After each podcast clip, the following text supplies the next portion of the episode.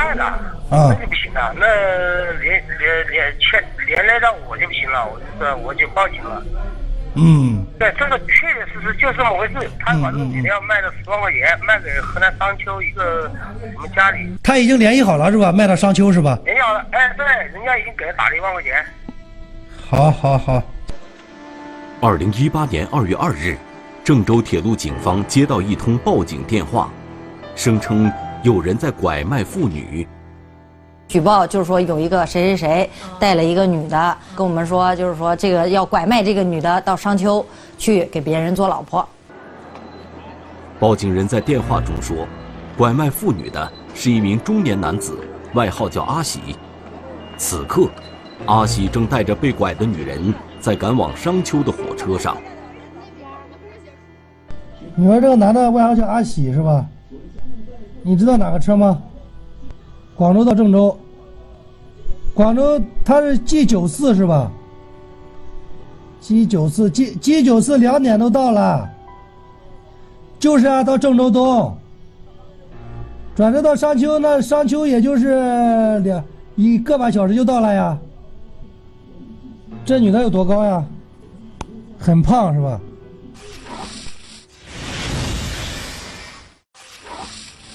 一个男子打电话向警方举报说，当天一个外号叫阿喜的人带着一名被拐妇女从广州上火车了，目的地是河南商丘。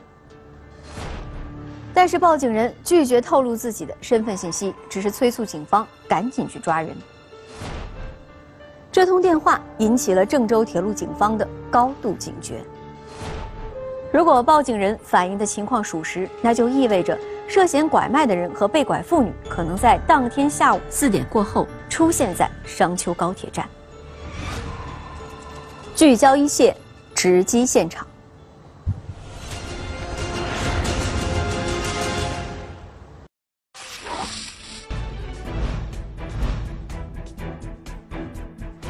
神秘的报警电话，疑问重重。乘车的女人身份成谜，他是谁？躲闪的眼神背后又隐藏着怎样的不堪？嫁娶陷阱上，一线正在播出。啊，一定一定一定解决这个女的，这女的去了是，我都不知道咋回事了。我是。本着良心做事，但是我也怕牵扯到我。万一有时候是我带去看这个女，她把你拐卖了，这就好麻烦的是吧？好的，好的，谢谢你啊，谢谢你，王先生，好吧，我们这边会呃，现在正在组织警力，好吧？啊，调查这个事儿。好嘞，如果你这个手机千万别关机啊，有啥事我们到时候有可能有可能，如果需要的话，我们会去广州取下证，但是不会让你给他指证，好吧？不要找我，找我就很麻烦了，找我。那不是啊，那你有些东西我们找你，就是说我们又不跟别人说，对不对？那可以，那可以，是吧？我们这个是最举举报人，我们肯定我们会给你保密的，你这个你放心啊。一定要保密啊，一定要保密啊！你放心，这个你放心。举报人称，一个叫阿喜的人带着被拐妇女一早就从广州出发了，目的地是商丘。根据相关信息。郑州铁路公安处刑警支队立即对商丘高铁站的站台以及出站口进行了严密的布控，然而，负责蹲守的民警却没有发现举报中所说的可疑人员。结果当时我们就一直在车站查堵，等到这个车来了之后，就是没有没有这个人，就查堵没有这个人嘛。商丘高铁站的查堵没有结果，那么是举报信息不准确？还是出现了其他情况。就在这时，二百多公里之外的郑州东站传来的消息。我们接到电话，你不用查了，在那个郑州东站，因为这个车票、车票和这个人信息不符，被查获了已经。然后我们就撤。二零一八年二月二日，郑州东站正处春运高峰，人们脚步匆匆，一派繁忙的景象。中午时分，正在通过检票口的一男一女。被车站工作人员拦下。孙一霞，是你不是？这个，你叫什么名字？这个这张身份不是我的。哦，这不是你的？这是谁给买的？啊，他给买的吗？从广州来的是吧？对这个男的他的身份证是对的，但是这个女的她身份证和人证就不符了。怎么不符了？嗯、她的身份证不是她本人，照片呢？还是说？嗯，那照片儿身份证上的照片和他本人就明显就不是一个人。面对民警的身份核查，当事的女子承认所持身份证不是自己的，而同行的男子则站在一旁一言不发。我这个不是你啊，我们要对捡的是吧？我们现在因为你这个属于票证不符，我们要核实你的真实身份啊！你现在是违法了，你冒用他人身份证，好不好？配合我们调查检查啊！冒用他人身份证，这是属于违法行为。那么，按照目前法律规定呢，就是冒用商他人居民身份证，我们依据《中华人民共和国居民身份证法》，给予这违法嫌疑人处两百元以上一千元以下罚款，或者十日以下拘留，并违呃没收违法所得。随即，这对男女被带到车站的相关地点接受进一步调查。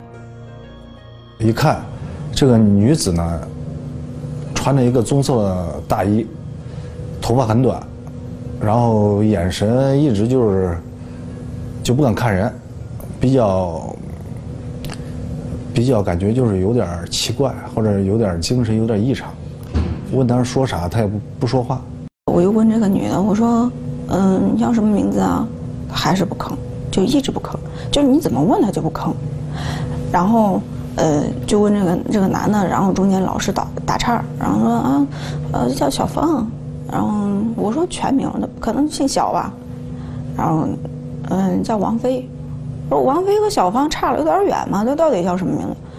然后就开始支支吾吾，就是。就那种很犹豫啊，那种就是，就就是心虚，那种的感觉就是很明显。据查证，和冒用他人身份证的女子同行的男子姓朱，山东曹县人，自称是同行女子的堂哥。就在对他进行继续询问的时候，这个男的就是表现的比较着急了，就是想着急离开了，嗯着急走，就是一直就跟咱民警说这是他家亲戚，啊，现在要着急回去。他这个女的脑子不正常，也不能说话，就是看能不能通融通融之类的。朱喜告诉民警，他常年在广州打工，这次来郑州是为了给堂妹看病，因为堂妹没有身份证，他就用捡来的一张身份证替她买了火车票。呃，但是就是说，这个问这个男子具体情况，这个女的具体情况时候呢，这个男的又说不清楚。问这个女的，她家里边具体情况了呀，然后这个男的也说不清楚，身份证号呢也说不清楚，所以就是说让他联系家里边，然后提供身份证号、身份证号，然后我们核实，他也没有办法提供。朱喜声称同行的女子是自己的堂妹，却对她的基本情况一无所知，这不由得让人生疑。根据此前的报警电话，拐卖妇女的人外号叫阿喜，那么这个名字叫朱喜的人是不是就是那个阿喜呢？而当民警进一步讯问同行女子的情况时，朱喜或者避开话题，或者保持沉默。君子爱钱，爱财取之有道，是不是这个道理？啊，那你们坏良心的事可不能办。我跟你说，咱不说你这个事儿，咱先不说你这个事儿，啊，我就跟你谈这个事儿。坏良心的事不能办。是，我也。啊，咱不说法律制裁你这一块儿，那遭天谴了。你可能想着我，咦，我啥也不说，我就是这样，你能过去吗？啥也不说。然后你说什么话就不说话，他就不跟你说话，他也人家也不是不听你说话，他一直在听，他就不他就不跟你说话。你问他，嗯，他就这样，你问他一下，他点点头，他抬头看看你，然后又低下头。那么，这个叫朱喜的人，究竟是不是报警电话中所说的拐卖妇女的人呢？他的沉默又意味着什么呢？为进一步搞清楚事实，办案民警决定联系报警人。哎，我们就找这个举报电话，我们找这个举报电话，然后找着找着找着，就电话就关机了。我们又通过这个查询这个机主的信息和这个举报人不一致，我们落实了，然后这个叫这个信息就我们就断了。但是断了以后，我们又一直想，这到底这个人是谁啊？报警人是谁？他为什么关机？是刻意隐藏吗？这一状况的出现，让事情陡然间变得更为复杂起来。而经过几个小时的相处，那名冒用他人身份证的女子也渐渐放松下来。中间到六五六点的时候，我看也到饭点儿了，我说饿不饿呀？饿的话你跟我们说。嗯，他点点头，呃，突然来个点点头，饿了，饿了，但是还是不说话，还是不说。他点头的时候，他他也没说。嗯，然后，哎，我们整个安室人都激动了，然后我们就赶快叫人呢，就叫人赶快去买点快餐回来。你冷不冷？我给你弄个暖气吧。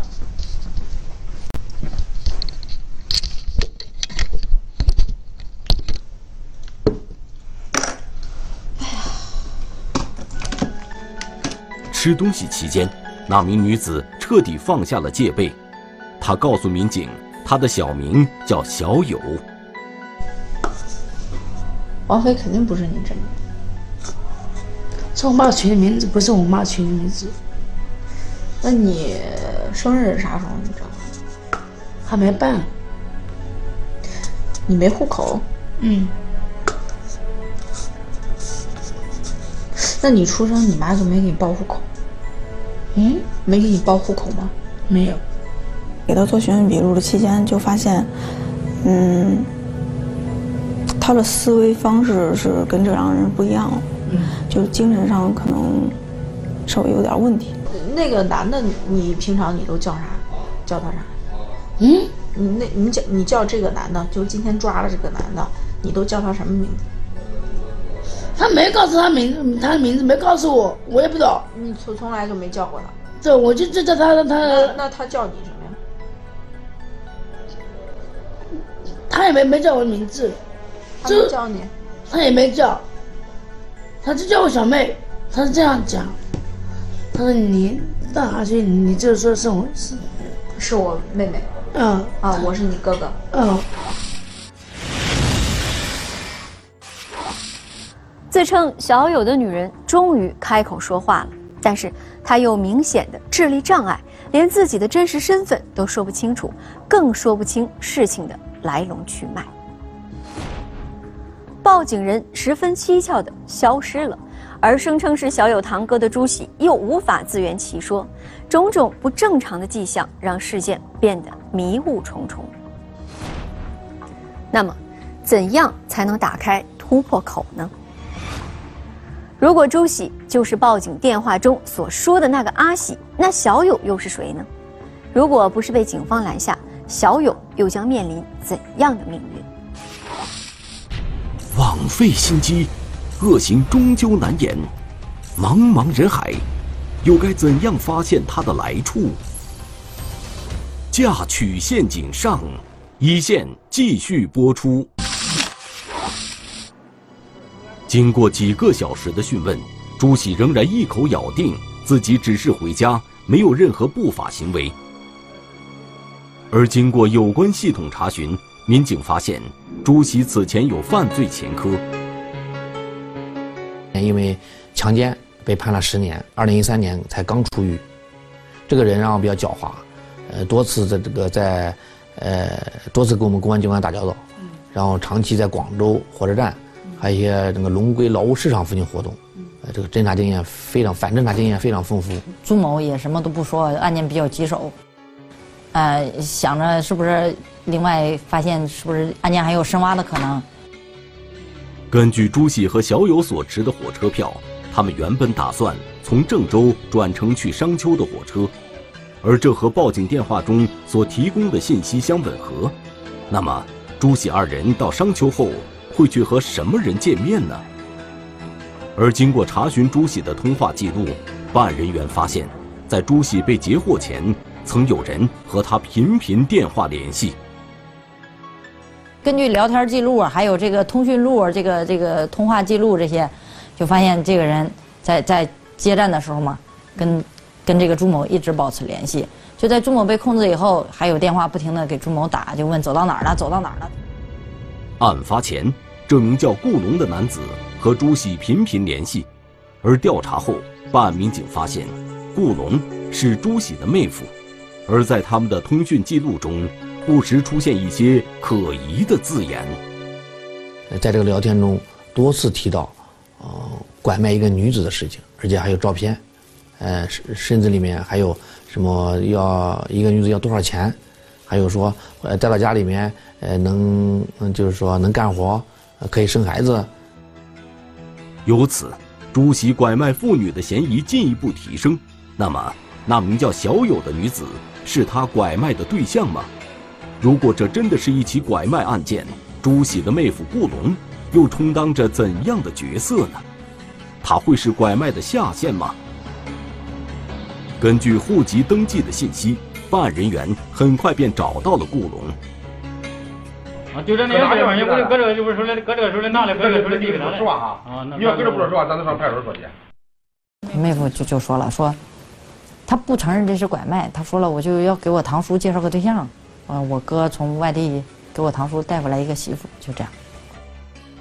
顾龙说，他是一个本分的人，从来没有干过违法乱纪的事，这次的事情也一样，他只是想帮自己的堂叔找个媳妇。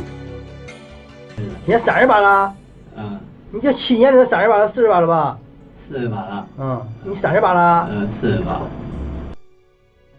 他就是顾龙的堂叔，今年四十八岁。是商丘当地的一个农民。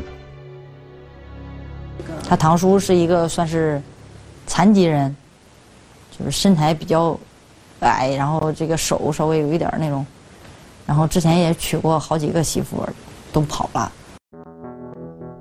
顾龙说，他堂叔的个人条件不好，在当地很难找到媳妇。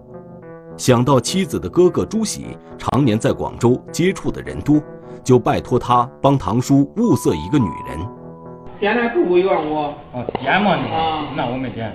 对，你没点，到那边我点到那，我他也没点，我就你看，俺这是一见面，跟你讲，我跟你说啊，你要是本身本身这个事。顾龙说，堂叔和外界很少联系，缺乏沟通能力，所以事情只能由他代为做主。另外，朱喜是妻子的亲哥哥，不可能骗他，所以。他觉得只要花点钱就能促成一桩亲事。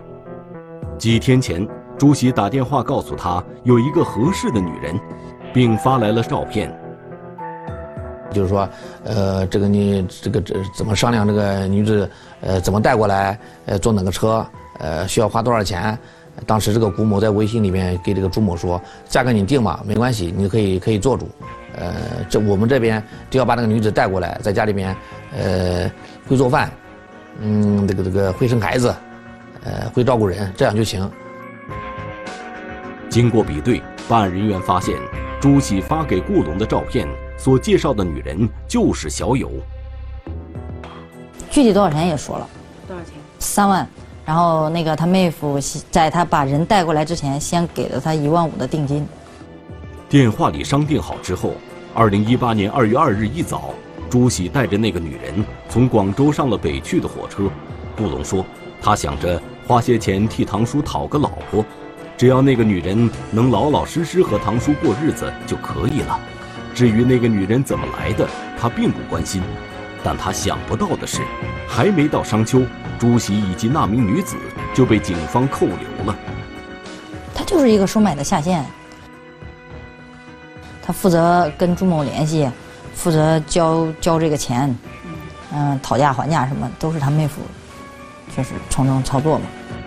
在调查结果和证据面前，朱喜的态度也发生了转变，表示愿意配合警方的调查，把事情说清楚。走了以后就是农村娶媳妇不好娶嘛，呃，所以说他就委托我妹夫说，啊，有机会的话，啊，也如果是如果有合适的机会碰巧了，有这方面的事情，有帮他介绍一下。那朱某一看就是说，本来他是想保护自己的亲人，保护他妹妹和他妹夫，就就什么都不说，什么都不承认。再加上朱某之前受过打击处理，这个反侦查能力也挺强的嘛，就不配合。后来一看这种情况，就是说证据什么已经都有了，这个女子是肯定有的，然后这个收买的下线也已经查清了，那就肯定就供认了呗。朱喜交代，实际上至今他都不知道小友的真实身份。这个女的怎么来的？这个这个就是那个，就是那个罗继春。这个女的到底是是怎么回事？是？这个我具体的我不知道，具体的这个女的是她什么人，我也不清楚。当时呃，这个姓罗姓姓罗的这个介绍给你的是吗？对。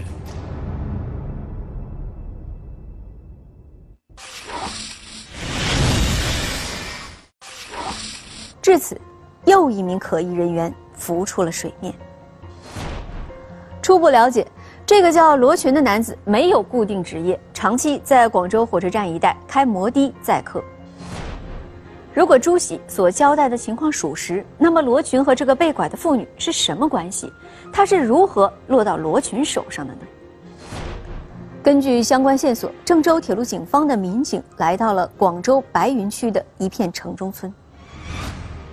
经过一段时间的摸排蹲守，二零一八年三月底的一天，罗群终于出现在了民警的视线里。犹疑的眼神在人群中搜寻，借口成人之美，暗行罪恶勾当，嫁娶陷阱上，一线继续播出。罗继春，是不是叫罗继春？是啊。啊，对对。身份证带了没有？带了。啊，行。我们是郑州铁路公安处的啊。反正我犯了什么法，你跟我说一下好不好？犯了法，肯定一会儿告诉你。等会儿给你看人就知道了。提起小友，罗群说他也不知道他姓甚名谁。我不认识那个店长宇，你可以当天可以问他，我不认识他的，他也不认识我。就那个电兆宇吧。啊，我不知道叫什么名字，反正那个女的是那个女的，好像肥肥胖胖的。嗯，对。就是她。她是她的名字叫什么？你知道吗？我不知道。罗群承认是他把小友介绍给朱喜的，但小友怎么落到了他的手里，却不愿意多说。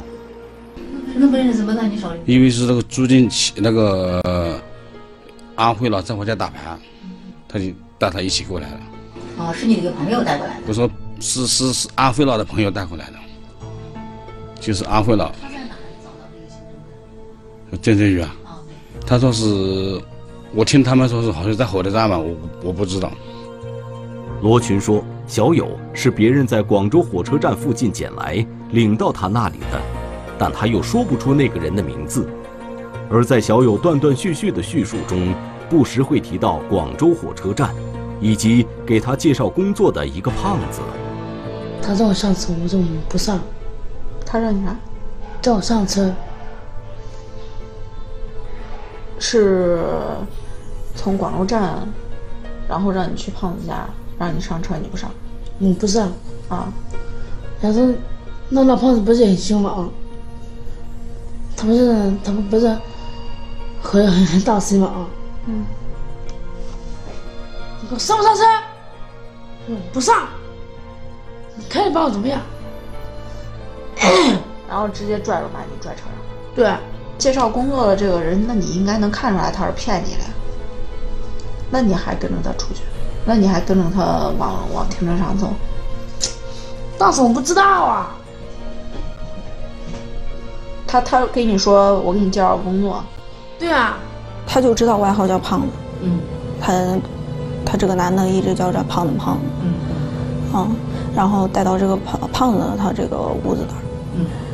嗯，然后说，嗯，你先给这儿待着，呃，我给你办一下这个。呃，上岗的一些手续，你还得办健康证呢。然后他说好啊。据调查，罗群长期在广州火车站附近开摩的拉客，同时也从事一些中介活动，帮人介绍工作。那这个罗某是那个胖子吗？对，就是罗胖子。他平时是这个外号呢，还是说他是怎么？他胖人比较胖，长期在广州火车站一带接拉客，什么倒票，就就这样的人员，啊，就是就是这种，然后就有的被打击处理过，就是他们有的时候在火车站附近看见这种就是傻脸的女的、智障的女的，就就带回家去，就这样。根据种种迹象，警方推断罗群很可能就是小友所说的那个胖子。据小友说，他在胖子那里待了一段时间，带他上火车的男人就出现了。然后我我说你到哪里？我说我到那个我去，我是不是去我，你他是当时他问我你是不是回家？我我说我骗他，我说是啊。那你那你要不要找工作？我说我骂他。